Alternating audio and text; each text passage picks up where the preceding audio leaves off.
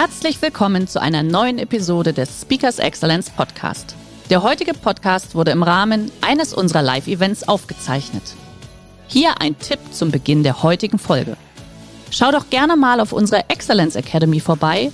Hier findest du rund um die Uhr eine große Auswahl an exklusiven Online-Videokursen von hochkarätigen Speakern. Den Link dazu findest du in der Beschreibung. Jetzt aber viel Spaß beim Anhören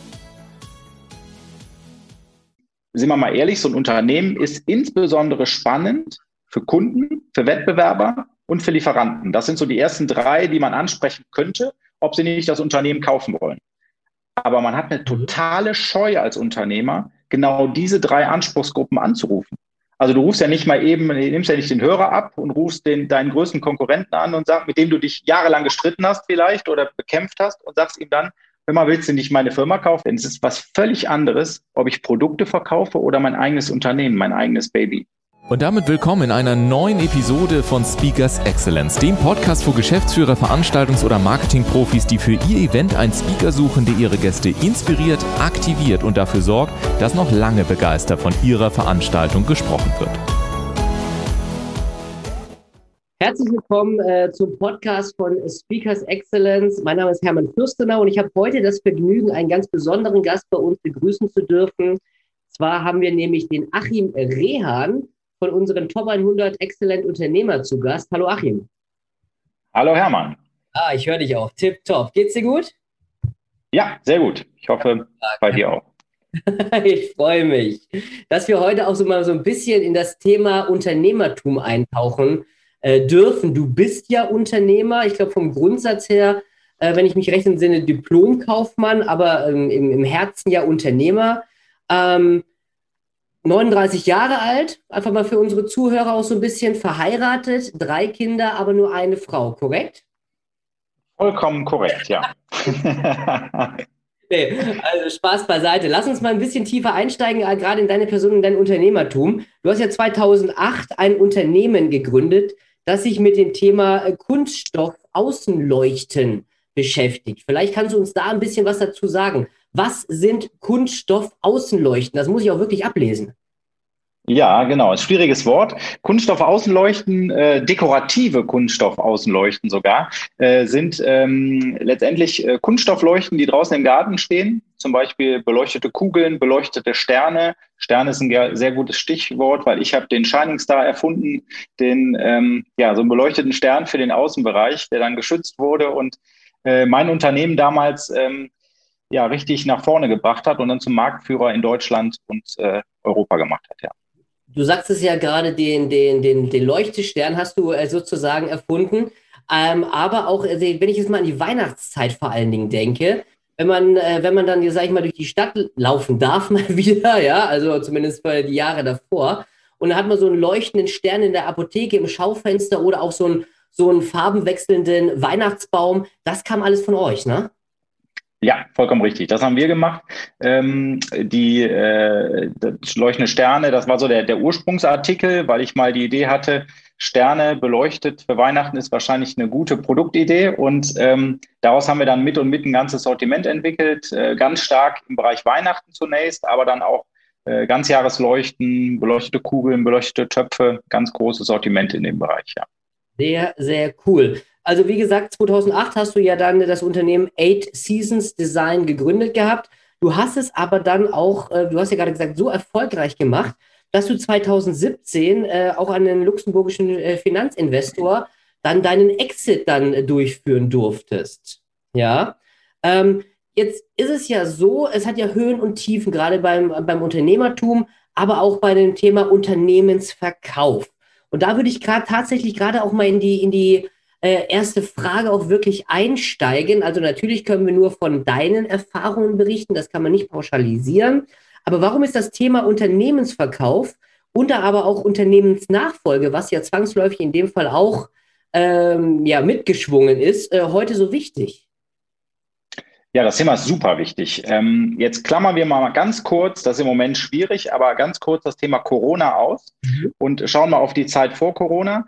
Ähm, da äh, gab es eine Umfrage äh, der KfW äh, unter mittelständischen Unternehmern und dabei kam raus, dass 500.000 mittelständische Unternehmer aktuell darüber nachdenken, in den nächsten zwei Jahren ihre Unternehmen zu verkaufen oder sie einfach zu schließen, weil sie nicht wissen, wie sie so ein Unternehmen verkaufen können.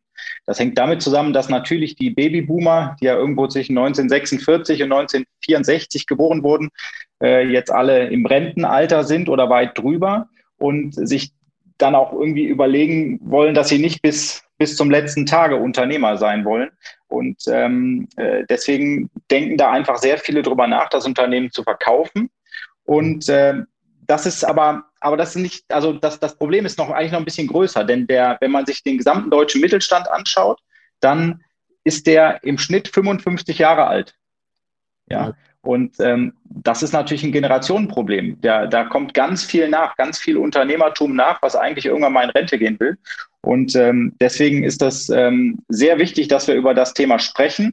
Denn, wie ich gerade schon sagte, 90 Prozent wissen gar nicht, wie sie ihr Unternehmen verkaufen können aber 90 Prozent haben auch solide, starke Gewinne und sind richtig gute Unternehmen. Und es würde total viel Sinn machen, die äh, in die nächste Generation zu geben ähm, oder die Unternehmen äh, zu verkaufen. Das ist aber eigentlich nur die eine Seite der Medaille. Die andere Seite, weil du könntest ja jetzt sagen, Achim, ja, eine halbe Million will ähm, schließen, das ist doch, ist doch in Ordnung, weil wir haben da auch ganz viele Gründungen, Start-up-Szene, das ist doch, ist doch äh, ein Riesenthema aktuell. Ja, lieber Hermann, ist es eben nicht, denn ähm, im Jahr 2000 hatten wir noch 1,5 Millionen Neugründungen in Deutschland und ähm, 2019 waren es noch etwa 500.000 Neugründungen. Das heißt, zwei Drittel Neugründungen weniger. Nochmal, wiederhol das bitte nochmal. Wir haben zwei Drittel Unternehmensgründungen weniger als 2000. Richtig, vollkommen richtig. Ähm, ja. Also was, was ist deine ja, Weil wir haben ja jetzt gerade diese, diese unfassbare, ich nenne es jetzt mal Tsunami-Welle von Startup-Hype. Ähm, und du sagst jetzt, ähm, wir haben zwei Drittel weniger.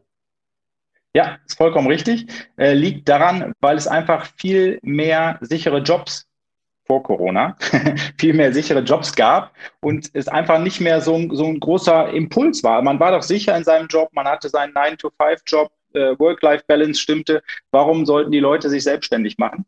Und ähm, da gab es halt immer, immer weniger, äh, leider. Und ich bin ein Riesenfan von Unternehmertum, ein Riesenfan von, von der Startup-Szene auch. Ähm, und deswegen muss, kann man das eigentlich nicht nur laut genug herausbrüllen, gründet Unternehmen und dann noch viel wichtiger, denkt drüber nach, ob es nicht Sinn macht, ein bestehendes Unternehmen zu übernehmen, weil da eben so viele sind, die jetzt alt genug sind, um auch in Rente zu gehen. Ja, okay. Äh, auf die Fehler vom Unternehmertum oder die, die positiven und negativen Seiten, auch Erfahrungsschatz, kommen wir nachher noch zu sprechen. Jetzt hattest du aber gerade eben gesagt, wir wollen Corona, äh, Corona, Corona mal ausklammern. Ich würde es jetzt aber tatsächlich doch mal gerne wieder einklammern. Und zwar, die Krise, ist sie denn nicht Gift für Unternehmensnachfolgen und Unternehmensverkäufe? Weil schließlich muss man eins sagen, dass die Unternehmen, du hast es ja gerade gesagt, massive Werteinbußen ja auch und, und Materialien sind vernichtet worden und was weiß ich alles. Ähm, was sagst du dazu? Ja, ist vollkommen richtig und auch falsch zugleich. Also ich habe ähm, im April, Mai, Juni habe ich ähnlich gedacht, letzten Jahres. Da habe ich gedacht, oh Gott, oh Gott, oh Gott, wie sollen denn, da sind die jetzt 55, 60, 65 Jahre alt geworden, die Mittelständler wollen jetzt in Rente gehen und jetzt wird das alles zerschossen. Ähm, das gilt sicherlich auch für, für, gibt es Unternehmen, wo das absolut der Fall ist. Aber ich glaube, die Krise ist einmal natürlich ein epochales Ereignis, aber ein einmaliges Ereignis wenn es ein Strohfeuereffekt ist, dann ein großes Strohfeuer zwar, aber es ist trotzdem ein einmaliges Ereignis. Und ähm, die Krise gilt aber auch wie so ein, ähm, wie so ein Aufzug. Dinge, die vorher da waren, würden jetzt, werden jetzt extrem stark in kurzer Zeit verstärkt. Schauen wir nur mal auf die, auf die ganz großen Unternehmen, hier so die Big Four, Apple, Amazon, äh, Facebook und Google, äh, die haben ja in, der, in den letzten Monaten so viel äh, Wert hinzugewonnen. Also Big Tech hat ja so viel an Wert hinzugewonnen. Ähm, das ist absoluter Gewinner der Krise. Natürlich gibt es auch Verlierer, aber auch im Mittelstand, das ja, ja in, insbesondere meine Kunden sind, gibt es absolute Gewinner, die deutlich mehr ähm, Wert haben an Unternehmer. Ich schaue mal nur auf, auf Gartencenter oder Baumärkte, die offen lassen konnten, die sind viel größer. Ne? Fahrradhändler vor allen Dingen auch, ne? muss man auch mal sagen. Die haben einen riesen Zuwachs. Und, und die Firma, ja. du die kennst, ja, die, die liefern ja gerne mal. Also da bin ich ja jetzt Stammkunde geworden. Dann gibst du deine Supermarktbestellung ab und die kommen dann mit so einem kleinen E- E-Auto dann angefahren und laden dann dementsprechend aus. Die zähle ich auch auf jeden Fall zu den Gewinnern. Ähm, ja, und die Krise sagt einfach, wenn ich da noch mal einhaken kann, sagt Hermann, die Krise ist einfach dafür für Unternehmer, die sich, die sich wandeln, die was tun, die die extra Meile gehen. Dafür ist das total klasse. Ich bin auch ein Riesenfan davon, Unternehmensgründung in der Krise. Das ist zwar heute nicht unser Thema, aber das ist mega. ja, unser Thema ist ja heute äh, in der Tat Unternehmensverkauf äh, und Unternehmensnachfolge. Jetzt ähm, zu Beginn hatten wir gesagt, 2017 hast du deinen Exit, ähm, ich glaube, gestartet oder durchgezogen. Jetzt mal Butter bei den Fische. Warum, wenn es so gut lief? Ja, das ist auch eine sehr gute Frage. ähm, warum war das? Es war eigentlich, ähm, ich kann es an einer Situation festmachen. Ähm, ich saß mit meiner kleinen Tochter Anna, die war damals zwei Jahre alt, vor meinem Firmengebäude. Da haben wir so 1000 Quadratmeter Rasen noch daneben gehabt und da spielten wir so ein bisschen.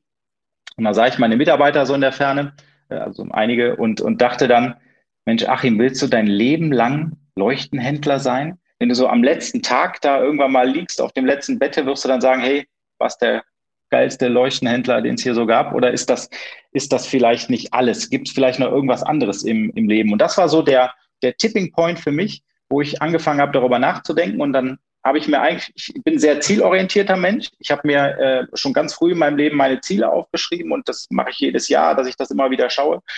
Und ich hatte eigentlich außer ein Ziel alle Ziele erreicht. Und ähm, dieses Ziel konnte ich auch mit dem Unternehmen nicht mehr erreichen oder mit dem Unternehmertum an sich. Und dann dachte ich ja, dann überleg mal, vielleicht ist ja Unternehmensverkauf ganz gut.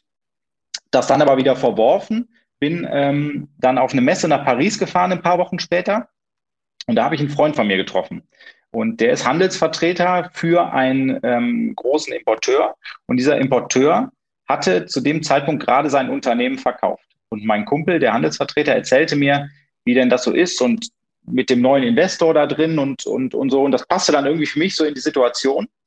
Und später an diesem, an diesem Tag traf ich, wir sind ja unter uns, ich sage jetzt genau wo, auf der Toilette in Halle 6 von der Messe Paris äh, äh, traf ich äh, diesen Unternehmer und ähm, der hat noch nie glücklich ausgesehen vorher. In, also ich habe den noch nie glücklich gesehen.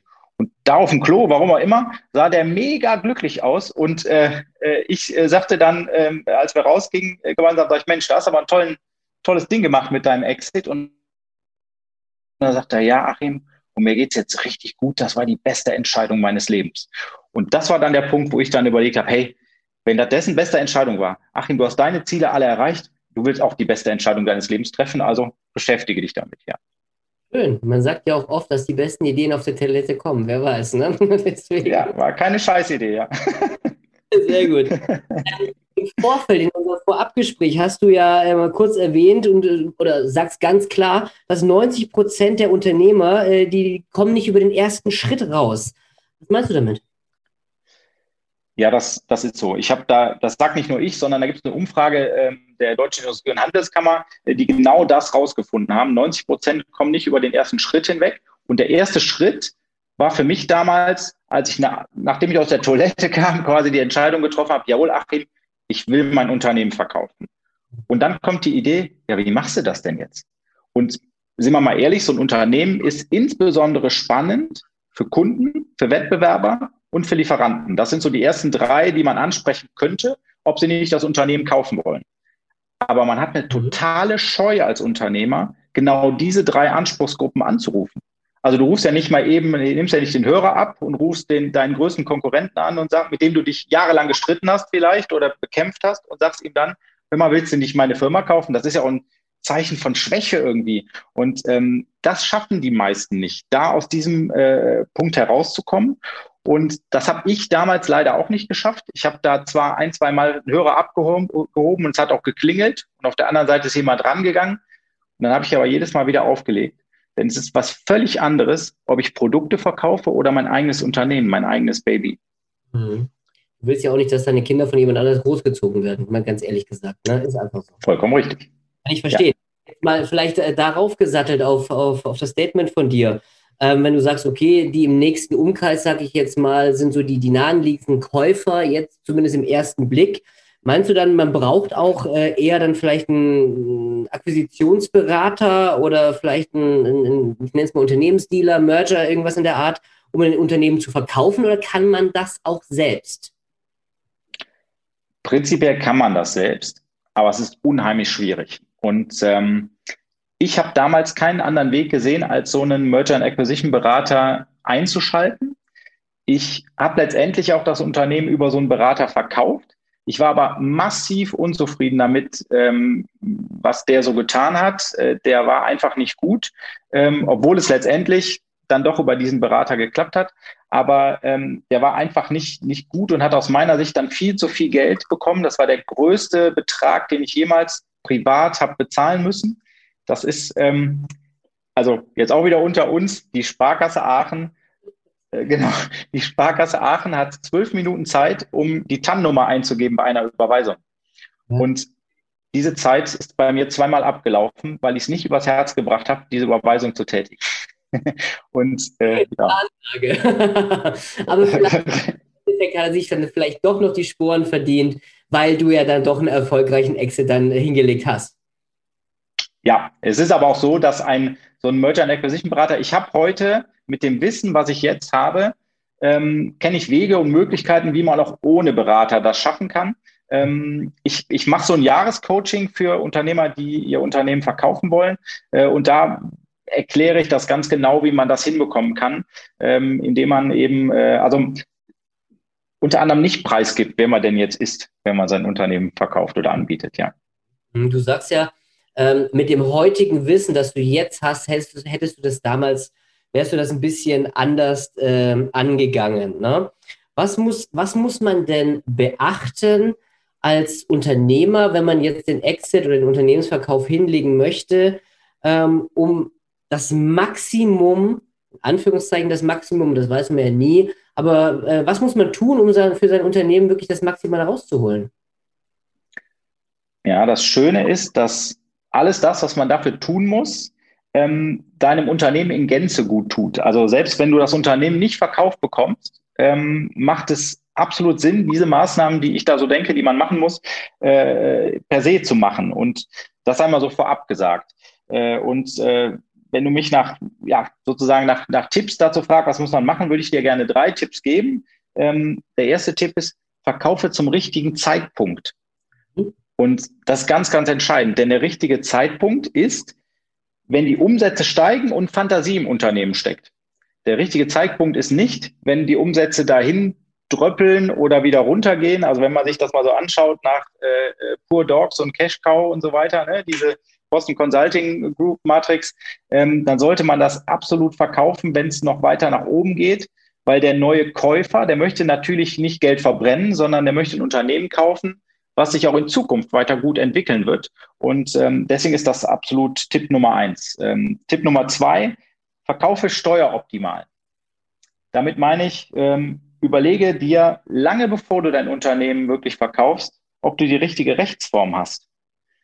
Ich hatte eine GmbH und wenn du eine GmbH hast und selber der hundertprozentige ähm, Eigentümer der GmbH bist und dein Unternehmen verkaufst, dann ist das äh, dann letztendlich unterm Strich gesehen, zahlst du 30 Prozent Steuern auf den Verkauf. Hätte ich eine GmbH und Co. KG gehabt, wäre das quasi steuerneutral. Also hätte ich gar keine Steuern gezahlt. Ich hätte das Geld wieder anlegen können in andere Unternehmensanteile oder Immobilien und damit hätte ich gar keine Steuern gezahlt. Hätte ich also richtig, richtig Steuern gespart. Und der dritte Punkt, und das, ja. Bitte, das habe ich nicht verstanden du sagst GmbH und Co. KG, dann hättest du dann damit danach deutlich mehr wieder anfangen können, anstatt, äh, ich sage es mal ganz böse, den Schein in die Hand zu nehmen und anzuzünden. Ja, vollkommen richtig. Also jetzt hat es der Start, ne? Ähm, das genau. Und, richtig. Die Möglichkeit einer, einer Art Holdingstruktur, davon habe ich auch schon mal was gehört. Hast du dich damit auch schon? Ja, kann, ja, kannst du sicherlich auch machen. Das wird nur ähm, äh, wesentlich äh, komplizierter zu erklären. Aber das wäre auch eine gute Lösung, um es äh, äh steuerneutral zu übertragen, ja. Das ist dann Podcast Teil 2 bis 5. Wahrscheinlich dann. Äh, korrekt. Sehr gut. Richtig, richtig. Ähm, jetzt, ja. jetzt bleiben wir mal bei den Steuern, ne? bei den Kosten der Steuern. Du sagst 30 Prozent, die sind halt weg. Okay, dann ist es so. Aber Steuern sind ja ein kal äh, kalkulierbare Kosten. Ähm, du hattest auch über den richtigen Zeitpunkt gesprochen, weil in der Liga, wo man dann ja spielen kann, kann das ja Millionen von Euro kosten, wenn man da Fehler macht. Ähm, welche Fehler hattest du beispielsweise gemacht, die du heute nicht mehr machen würdest? Ähm, oder, oder welche Fehler hast du nicht gemacht, aber da müssen unsere Zuhörer genau darauf achten, dass die sie auch nicht tun? Also Fehler Nummer eins, mein Steuerberater hat gesagt, Achim, verkaufe, aber dann verabschiede dich. Und bleib nicht noch irgendwie im Unternehmen, bleib maximal noch ein halbes Jahr als externer Berater und dann ist es gut. Was ich gemacht habe, ist, ich bin dabei geblieben, ich habe nicht auf meinen Steuerberater gehört und habe noch zwei Jahre lang das Unternehmen an den Nachfolger übergeben. Das klang ganz charmant. Ich habe auch ehrlich gesagt deutlich mehr Geld bekommen, weil ich das getan habe. Aber du merkst nach kurzer Zeit, es ist nicht mehr dein Unternehmen. Und ja. der führt das nicht mehr so, wie du das führst. Also das Unternehmen, was ich gegründet habe, ist heute nicht mehr das Unternehmen, äh, das, was ich damals verkauft habe, sondern es ist ein ganz anderes Unternehmen. Der hat das komplett umstrukturiert ähm, und viele Dinge einfach gar nicht so gemacht, wie ich sie gemacht hätte. Die, das ist jetzt gar nicht gut oder falsch, das, das meine ich damit gar nicht.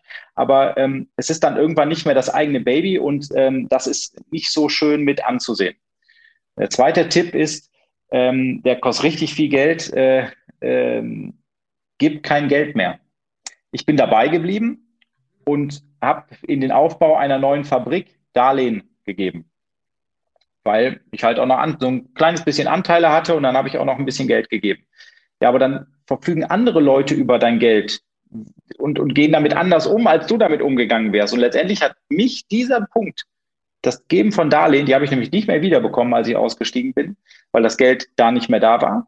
Der hat mich richtig Geld gekostet. Und das ist also Punkt Nummer zwei, auf keinen Fall mehr, mehr Geld geben. Und ganz wichtig, überlege dir vor dem Verkauf, lange vor dem Verkauf, was du mit dem Geld machst. Und da kannst du auch nicht mit irgendjemandem drüber sprechen, weil die meisten Leute verstehen das gar nicht. Weil wenn du so ein Unternehmen verkaufst, dann hast du ja, wenn es gut läuft, ein paar Millionen oder noch mehr auf dem, auf dem Konto plötzlich. Ja, was machst du denn damit? dann lachen dich die Leute aus und sagen, ja, Achim, das ist ja ein Luxusproblem. Ja, nee, die meisten Geldanlage, Sachen wie ein Sparplan oder so, das ist immer für Leute ausgerichtet, die jeden Monat Geld investieren wollen, aber nicht für Leute, die auf einen Schlag plötzlich ganz viel Geld haben. Und da muss man sich ganz lange im Vorhinein darüber Gedanken machen, was fange ich denn mit dem Geld an? Und das ist für jemand wie mich, der so ein bisschen schwäbisch ist, obwohl ich gar kein Schwabe bin, ein bisschen schwierig, weil ich will ja kein Geld ausgeben, was ich noch nicht verdient habe. Ne? So sieht's aus. Du bist ja, du bist ja äh, Rheinländer, glaube ich, ne? wenn ich es richtig im Kopf habe. Richtig, ja. ja, genau. Ich hatte auch gestern um 11.11 Uhr 11, 111 Teilnehmer in meinem Webinar. Haben nicht alle verstanden den Witz. Ich fand's super. ich verstehe den. Kommen wir so langsam aber sicher zum Ende, lieber Achim. Ähm, ich würde dir jetzt einfach für unsere Zuhörer äh, das Abschlussstatement, äh, die Möglichkeit geben, auf was unsere Zuhörer achten sollen, wenn es in die Unternehmensgründung, Unternehmensnachfolge und Unternehmensverkauf geht? Ja, also wenn es um Unternehmensgründung geht, ist einfach wichtig, gründet Unternehmen. Weil das ist einfach so unfassbar wichtig für unser Land. Und es geht mir, da, da fasse ich das jetzt mal ein bisschen größer, es geht mir richtig auf den, ich sag's so wie es ist, es geht mir richtig auf den Sack, dass wir in unserem Land die Technologien entwickeln und die anderen bringen sie zur Marktreife. Ja? Also es kann doch nicht sein, dass der Transrapid in, in Shanghai fährt und wir von Köln nach Hamburg immer noch in 100, mit 140 km/h im Intercity fahren. Äh, das heißt, wir müssen es auf die Kette kriegen, dass wir Unternehmen gründen, Unternehmen aufbauen. Und du merkst, Hermann, ich bin viel lieber Gründer als Unternehmer, weil mir das so unfassbar wichtig ist. Und dann aber auch, und das ist dann wirklich mein allerletztes Wort, ich bin der felsenfesten Überzeugung, dass Unternehmer immer dreimal an ihren Unternehmen verdienen müssen. Durch das Gehalt, was sie sich zahlen, durch die Gewinne, die sie erwirtschaften und dann durch den Wert, den sie geschaffen haben, indem sie ihre Unternehmen richtig teuer verkaufen. Einen schöneren Abschluss hätte ich an dieser Stelle nicht finden können. Man merkt, du bist Unternehmer mit Leib und Seele äh, wirklich aus Leidenschaft. Und da wünsche ich dir auf jeden Fall auf deinem weiteren Weg. Ich weiß, du hast ja wieder ein oder zwei neue Unternehmen da zusätzlich noch gegründet gehabt. Das lasse ich jetzt einfach mal so ein bisschen eher im Mysteriösen stehen. Dann könnt ihr auch gerne mal Achim Rehan dann mal googeln, dann seht ihr das. Lieber Achim, ich bedanke mich bei dir recht herzlich, dass du dir heute die Zeit für uns genommen hast, für den Podcast von Speakers Excellence und wünsche dir bei deiner weiteren unternehmerischen Zukunft alles, alles Gute genieß die Zeit und gründe weiter, so wie du gerade unseren Zuhörern auch den Tipp gegeben hast. Vielen Dank. Mach's gut. Vielen lieben Dank. Alles erdenklich Gute. Ciao, ciao.